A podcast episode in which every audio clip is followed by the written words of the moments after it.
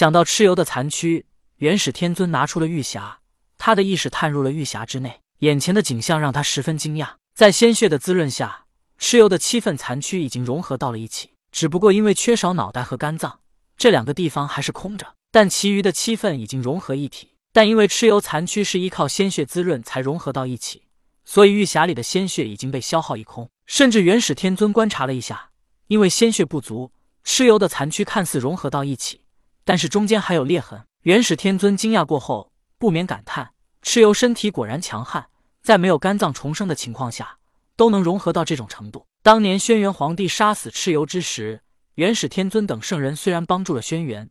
但并没有亲眼见到蚩尤是如何被轩辕分成九份的。元始天尊愈发着急，要将蚩尤赶紧复活。可是现在他并不知道蚩尤的肝脏被轩辕皇帝藏在何处，而且他现在也没把握从同天手中夺回蚩尤脑袋。这两件事道极部的。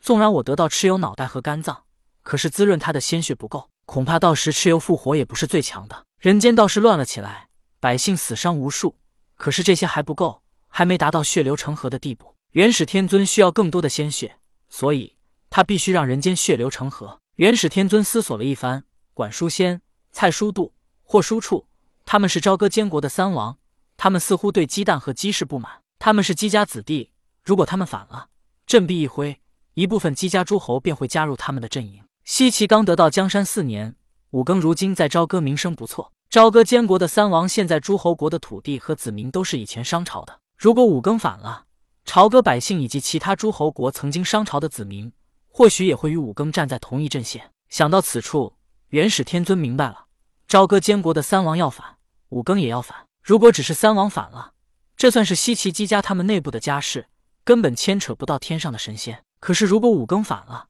这就不仅仅是姬家的家事，还与天上神灵扯上了关系。比如文仲，他一直不甘心商朝如此灭亡，五更反了，他必然会做出一些行动。五更是纣王的第三子，五更反了，纣王也不能坐视不理。还有殷郊、殷红，他们都被自己老师杀死，心中怨恨。或许他们也知道自己违逆了天意，还对老师出手，死有余辜。但他们肯定不甘心商朝江山被西岐所盗。殷红当初就是为了祖宗江山才反了。武庚是他们的三弟，如果武庚反了，那么商朝就有可能重新得到江山。人类的鲜血充满的灵气太少，只有让仙人、妖怪也都死亡。才能获得更多更强的鲜血。想到此处，元始天尊不免一笑，因为他想到了黄龙真人，当年自己最看不起、觉得最无能的弟子，没想到现在却要依靠他。命运有时真的是不可捉摸呀！元始天尊暗思，白鹤童子与南极仙翁一同去了天庭，连三宝玉如意化成的如意道人也被他派了出去。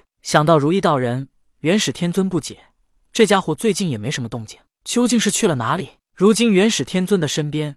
并无一人可用，十二金仙他都已经不再信任，派黄金力士去做事，元始天尊又不放心，难道真要派他去吗？可是不行，我只愿他做一个普通人，普普通通的过平凡的日子，有我保他，足够永生。我现在争权夺利，与人争斗，劳心劳力，我都已经深陷其中，绝不能让他再牵扯进来。想到这里，元始天尊忽然间明白了，他都能想到要让武庚反，难道黄龙真人想不到吗？哪个人没有野心呢？无缘仙道的姜子牙与武王便是如师如父，可以说姜子牙便是帝师。黄龙真人这么一个热心的人，他难道就不想成为帝师吗？想到此处，坐在炉棚内的元始天尊微微一笑，闭上眼睛，陷入了入定当中。他要等着黄龙真人主动来找他。话分两头，当童天离开了武装关之后，镇元子为了表达对准提道人的感谢，特意邀请他留下来喝茶。准提道人也没有客气，二人畅聊一番。为了更加结好镇元子，准提承诺，等他回到西方教，一定将灵吉逐出西方教。镇元子含笑点了点头。他虽然成为了地仙之祖，但灵吉也是他的心病。夺回定风珠，灭了灵吉，也算是他成为地仙之祖后立威的第一战。于是，二人喝茶聊天之后，准提便驾云飞向了西方教。在飞向西方教的过程中，准提看到了大地上盘膝而坐的燃灯道人。燃灯道人这一段时间传道辛苦，正在打坐歇息。看到他之后，准提道人并没有与他见面，也没有惊动他，而是直接驾云继续向着西方交飞去。准提道人看得很清楚，燃灯道人来到西方，就如瓮中鳖一般。燃灯无论如何扩大自己的影响力以及势力，只要他在西方，将来准提都能用强将他收进西方教。燃灯如今辛苦传道得到的势力，一下就归了西方教。假如燃灯在东方，准提或许还会有所忌惮，毕竟要防着老子、元始等人。可是，在西方，无论燃灯将来势力有多强，都是在帮西方教传道。圣人之下皆蝼蚁，由不得燃灯不入西方教。准提道人知道，燃灯道人也是聪明人，他知道该如何选择。跟聪明人打交道，其实有时候也很简单，因为他们知道你想要什么，权衡利弊之下。很轻易的就能达到自己的目的。